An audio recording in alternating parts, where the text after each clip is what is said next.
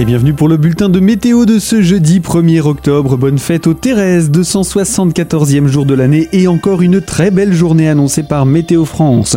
L'astre du jour va encore largement dominer ce jeudi, pratiquement sans partage du matin jusqu'au soir. La bise souffle encore sensiblement avec des pointes proches de 40 km h Elle a un petit peu baissé par rapport à ces derniers jours et est orientée au nord-est, parfois à l'est, voire même au sud-est euh, en prélude à un changement de vent pour fin de semaine. Côté température, 4 à 5 degrés étaient relevés à l'aube, 15 à 17 degrés au meilleur moment de l'après-midi. Et surtout, ce sont des températures quasiment de saison.